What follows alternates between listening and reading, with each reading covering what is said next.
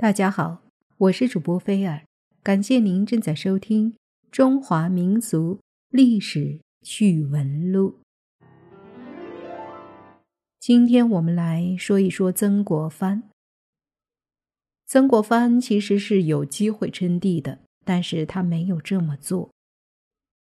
当他手握兵权的时候，没有想过自立为王吗？曾国藩。是中国近代史上最有影响的人物之一。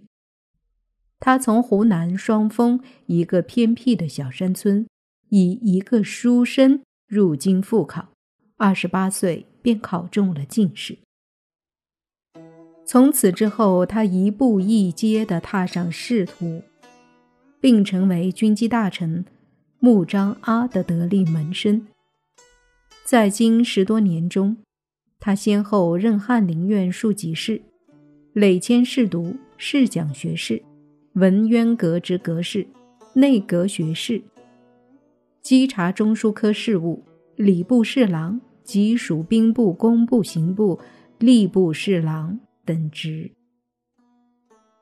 曾国藩就是沿着这条仕途之道，步步升迁到二品官位。曾国藩所处的年代是清王朝由乾家盛世走向没落衰败，内忧外患接踵而来，交相间迫的时代。曾国藩曾迎母丧返乡，却恰逢太平天国横扫湖湘大地，清王朝统治岌岌可危。曾国藩因事在家乡组建了一支湘军。为平定太平天国运动立下了汗马功劳，被清王朝封为一等勇毅侯，成为清代以文人而封武侯的第一人。后历任两江总督、直隶总督，官至一品。死后被谥文正。曾国藩一生功过，让人争论不休。他曾被人推许为孔子、朱子以后再度复兴儒学的先者，建树功业、转移运势的伟人贤者，清朝贤同忠信第一名臣。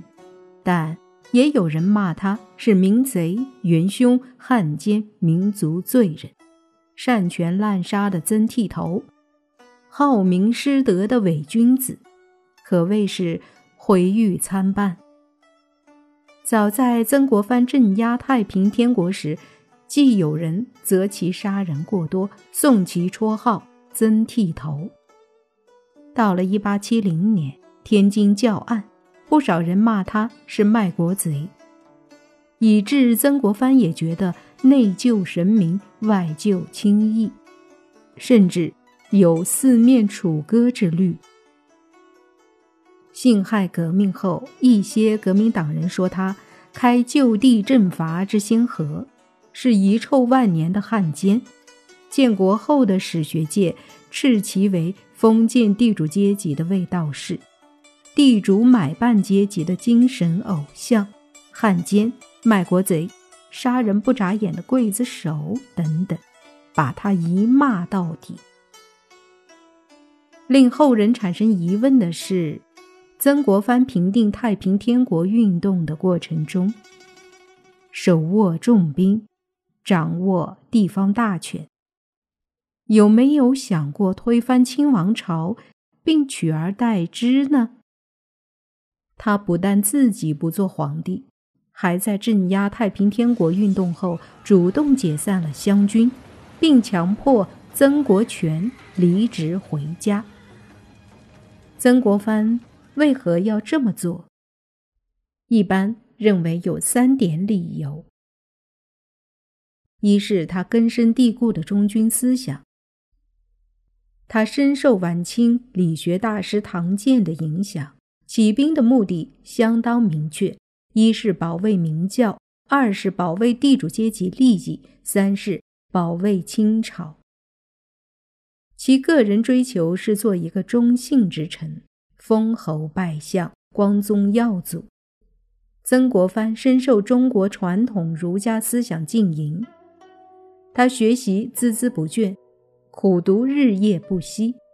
尤其在京参加朝考，进入数场馆学习后，日以读书为业，勤于求教，不耻下问，博览历史，重视理学，还读了大量的诗词古文，才华横溢，满腹经纶。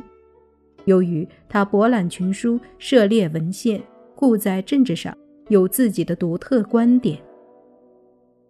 儒要统治者内圣外王，要自如地运用儒法思想治理天下。他推崇程朱理学，曾提出治理天下之办法，涉及吏治与廉洁、选才与用才、才智与才用、兵力与兵法等。尽管部将王闯运、曾国荃等屡次劝进，均被他严词拒绝。二是称帝条件不具备，南有曾国藩，北有僧格林沁，这两人被清王朝倚重为肱骨之臣。